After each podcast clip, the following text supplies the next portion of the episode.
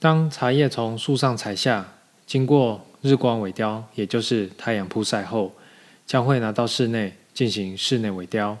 室内萎凋可以说是茶叶的发酵，也可以说是茶叶的氧化。首先，竹荚粒的设计也是符合人体工学，它符合成年男性将手伸直的时候，能够碰到竹荚粒的另外一端。当茶叶在竹荚粒上面的时候，我们会轻闻它的气味。如果闻起来带有青草味，代表发酵还没完成。经过用手拨弄茶叶之后，会产生更强烈的青草味。等到青草味都消失的时候，再用手拨弄茶叶，此时茶叶闻起来会带有青草味与淡淡的甜味。经过这样子反复操作。